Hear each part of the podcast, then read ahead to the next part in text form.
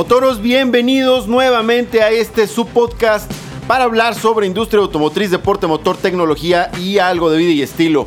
Esta ocasión vamos a hablar de una marca que recientemente llegó al mercado mexicano y se trata de una marca china, es MG, que es Morris Garages, no es una marca británica, es una marca china, pero llegó con todas las fuerzas. ¿Por qué digo que no se trata de una marca británica si MG se tiene justo en, ese concepto como una marca británica. Justo nació en 1924. William Morris fue su fundador y eh, más adelante ya tomó el nombre de Morris Garages, que es MG. Eh, el centro de desarrollo se encuentra actualmente en Birmingham, Inglaterra. Y eh, bueno, ahí, ahí justo se encontraban las oficinas centrales ya desde hace muchos años, de añísimos atrás. Y la planta de ensamblado estaba también ahí en Inglaterra. Resulta que justo a pues no llegó un punto en el que no le fue muy bien y terminó declarándose en quiebra, si no me equivoco, por ahí de 2005, 2007. Poco después eh, aparece SAIC en escena, esta marca eh, china, esta, esta SAIC Motor, que es una, una armadora china muy, muy fuerte, una de las más grandes que hay allá. ¿Por qué es importante decirlo? Porque no la compró cualquier empresa, no la compró una empresa menor o de, o de, pocas capacidades. La que la compró es una que tuvo el potencial para levantarla a lo que hoy es MG a nivel internacional porque se llevó la planta de ensamblado a China y a partir de 2016 comenzó la manufactura de vehículos allá en, en, China justamente y de ahí comenzó a exportar las unidades a distintos mercados. México, como uno de sus, de sus destinos actuales, llegó apenas hace eh, escasamente un año, poco más, y, llegó pisando bastante fuerte. La verdad es que MG llegó con tres, vehículos en esta, en esta primera oleada de presentación de la marca y trajo un sedán que es el MG5 y dos SUVs, ZS y HS. Empezó a trabajar muy bien el mercado con estas unidades y a tener gran aceptación por parte de los clientes en México, de los del, mercado potencial que tenían aquí en el país y hoy se han apoderado de una buena parte del mismo. Tal fue el, éxito que tuvieron que llegaron, trajeron otro SUV que es el RX8 y recientemente, porque no vamos a hablar de eso, recientemente de lo que sí vamos a hablar es del MGGT que es el sedán que llegó apenas en marzo pasado. Su gran atractivo es un tema del, del aspecto que tiene el vehículo.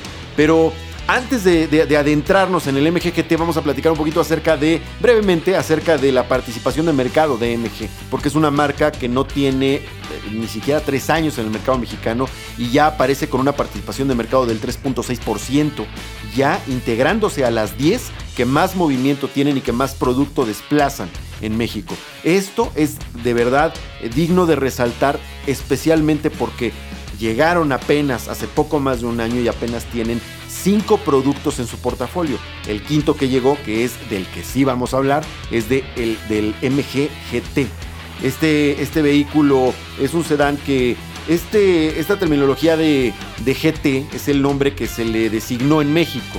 Sin embargo, en otros mercados se vende como la nueva generación del MG5, que es el sedán que llegó a México en la primera oleada de productos que trajo la marca al país. ¿Por qué es importante mencionarlo? Resulta que el MG5 sí fue sustituido por el actual MGGT en otras regiones. Aquí no, aquí van a convivir y van a compartir mercado, porque también traen un rango de precios diferente y van orientados a un sector en el mercado que no, que no los hace competir, no se, van a, no se van a canibalizar entre ellos. Entonces resulta algo que creo que me parece una estrategia atinada porque tienen aspectos diferentes. El MG5 eh, aparenta ser un vehículo más, más tipo familiar, un sedán más familiar, eh, tal vez un, tanto más, más serio. Y, y, el MGGT en cambio es uno más orientado a la deportividad. De ahí el nombre MGGT, que un GT es realmente la nomenclatura que se le define o se le designa a un gran turismo. No es propiamente un gran turismo, hay que decirlo, y tampoco es un auto deportivo.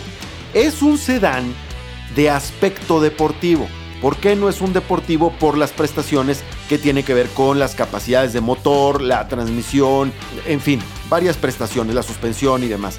es un sedán de aspecto deportivo, pero muy bien logrado. Hay que resaltar que efectivamente muchas personas han opinado respecto a que el MGGT es muy parecido a eh, la generación anterior de, del Mercedes-Benz clase C, porque ciertamente las formas son muy similares.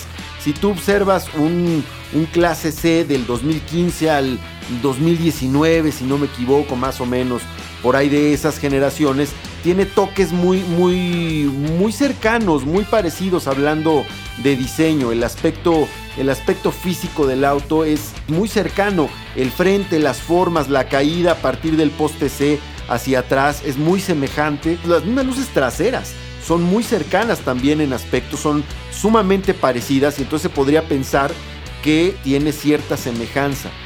Esto no es un pecado y no se puede criticar como tal porque realmente siempre hay modelos de inspiración y tendencias de diseño que te llevan a buscar una a pegarte a una tendencia. Entonces creo que eso es lo que ocurrió con MGGT.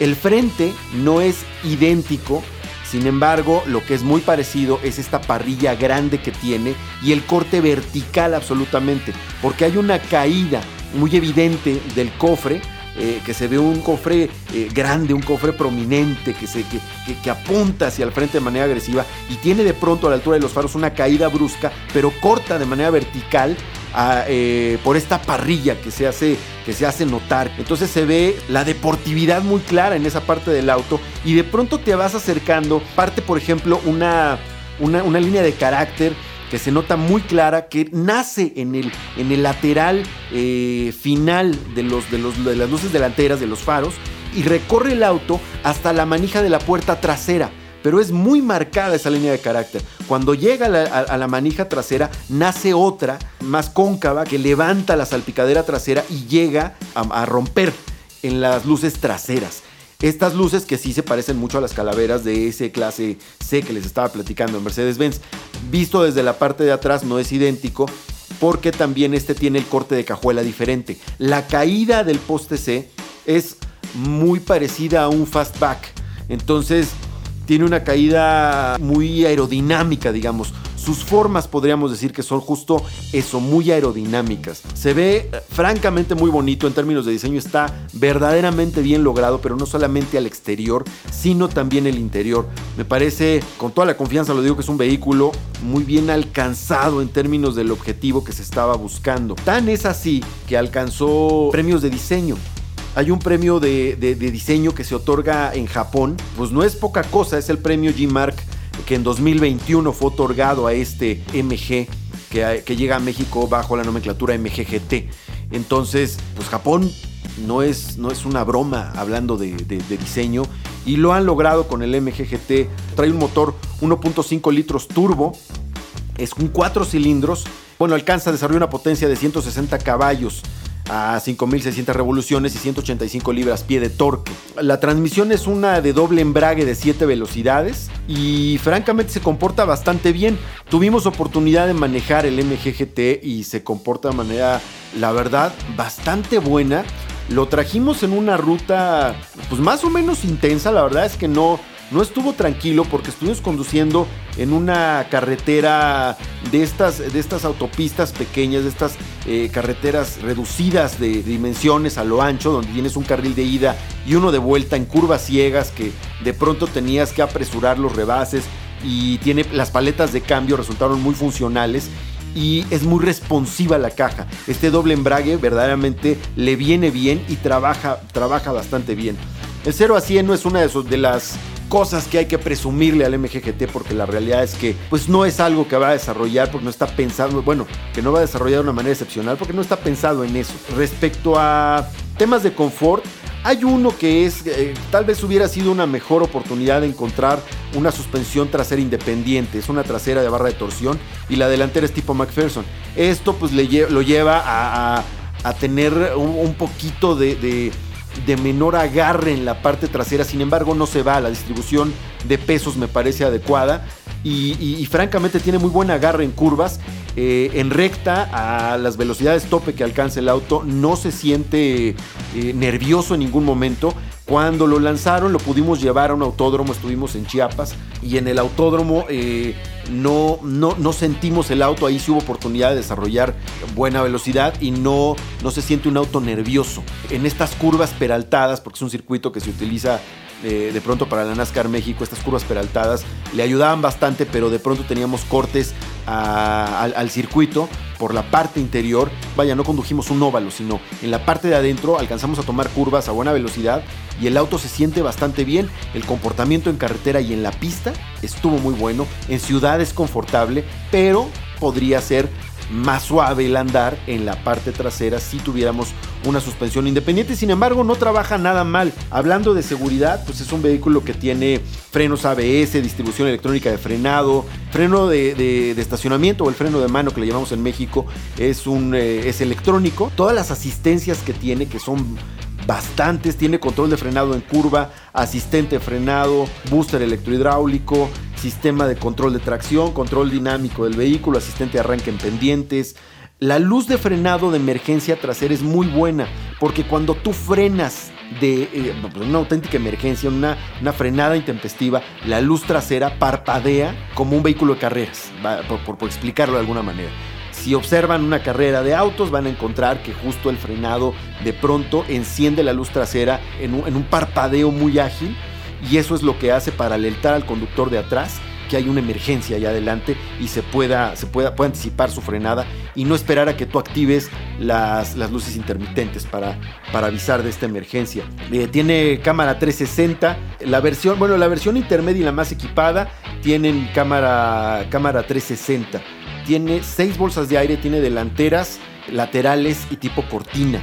Entonces viene bien equipado también en términos de emergencia, más todas las asistencias que les he comentado y varias más que tiene el vehículo. Estéticamente al interior se nota deportivo, se nota fino, tiene un selector de, en el panel frontal, eh, es un selector eh, de, una botonera pues muy bonita para el control de volumen y el sistema de infoentretenimiento, el aire acondicionado y demás. Son botoneras físicas, eso me gusta porque este tema de no contar con botoneras físicas e irte nada más a pantalla táctil para poder manejar absolutamente todo, pues yo no soy, no soy muy amigo de eso. El volante es el volante que está manejando MG, este centro de volante, que no me parece malo, no está, no está feo en lo absoluto, no es el más bonito de la industria, pero el centro de volante está bueno, el, diámetro del volante es aceptable, no es de estos sedanes que de pronto tienen un volante que parece que traes un camión, es un volante de un diámetro adecuado, eh, la ergonomía del mismo es bastante buena y todos los mandos al volante están, están bien, o sea, son, son botones de buen tamaño que, al tacto, esto es importante porque no muchos, no muchos tocamos este tema en la industria. Los, los, mandos al volante no nada más es un tema de que tengas unas botoneras que te ayuden a controlar las funciones, ya sea del clúster de instrumentos o del sistema de entretenimiento, sino se trata de que sean botones que al tacto, sin que los voltees a ver, identifiques si tienes el botón del manejo del volumen, contestar, colgar una llamada, la computadora de viaje, etc. Entonces, esto está muy bien pensado y muy bien eh, manejado. La ergonomía del volante, el diámetro del mismo, así como estas botoneras. El pomo de la palanca está muy bonito. Todos son transmisión automática, como lo dije, eh, con clutch de doble embrague. La pantalla del sistema de infoentretenimiento es una pantalla flotante de, de buenas dimensiones que se nota bastante bien, se, nota, tiene buen aspecto. El sistema de entretenimiento está bueno, ¿eh? está bonito, no es feo. De pronto las marcas chinas no tienen en algunos casos pantallas precisamente bonitas. No es este el caso, es una pantalla de 10.2 pulgadas que tiene buen aspecto el sistema de infoentretenimiento nativo del auto, de la marca. Pero además es compatible con Apple CarPlay y Android Auto. Entonces, pues al final, quienes ya están familiarizados con el aspecto gráfico del Android Auto y Apple CarPlay no van a tener absolutamente ningún problema. Tiene dos eh, puertos USB al frente, uno en la parte trasera. El micrófono para las llamadas funciona bien. Sí pude hacer la prueba de una llamada telefónica y te escucha bien tu interlocutor. Esto también es importante resaltarlo porque de pronto hay marcas que no tienen un micrófono muy sensible y no te escucha bien, no te escucha bien tu interlocutor. Entonces aquí sí funciona bien el sistema de de, manos libres, digamos, de enlace Bluetooth y, el, y, el, y, este hands-free para poder hablar por teléfono. La computadora de viaje, que es el clúster de instrumentos, es una pantalla digital de 7 pulgadas que pues que está, está bonito, está bonito en las dos versiones, en la intermedia y la tope de gama. En la versión de entrada es uno de 3.5 pulgadas. Todos vienen equipados con el mismo sistema de infoentretenimiento. Esto hay que señalarlo, esto es importante, porque de pronto castigan a la versión de entrada, aquí no, aquí todos tienen el mismo sistema de infoentretenimiento. El control crucero solamente lo tiene la versión intermedia y la versión más equipada. Y bueno, el andar es muy bueno, como ya les platiqué, se siente muy bien, es muy confortable, es responsivo, a pesar de que no es un motor grande. Es un motor francamente modesto, un 1.5 litros turbo, como les estaba platicando, pero es responsivo. El tanque es uno de, de 50 litros. Y pues básicamente y en términos generales, esto, esto fue MGGT, el rendimiento estimado en ciudad en ficha técnica es de 15.6 kilómetros, en carretera 22.7 y el combinado de 18.2. Esto no debe variar mucho porque esto, estas, estas eh, métricas o esta, data pues la, rebota un, sistema de medición de pruebas que se hacen en condiciones óptimas, que tiene que ver nivel del mar, eh, resistencia al viento y etcétera. Sin embargo, gracias a que es un motor turbo, en sitios donde tenemos mayor altura como en la Ciudad de México y otras regiones, Toluca y demás, eh, no, no va a haber una afectación tan grande como si se tratara de un motor eh, atmosférico. Bueno, pues esto fue MGGT, un gran producto de la marca china de origen británico que se vende en México y que hoy es una de las 10 más vendidas en el país. Motoros, pues muchas gracias por estar conmigo. Yo soy Paco del Toro, su anfitrión. Nos vemos en el siguiente episodio. Si les gustó, recomiéndenlo. Si no les gustó, mándenselo a la gente que les caiga mal y a sus enemigos. Muchas gracias por estar conmigo. Nos vemos en el siguiente episodio.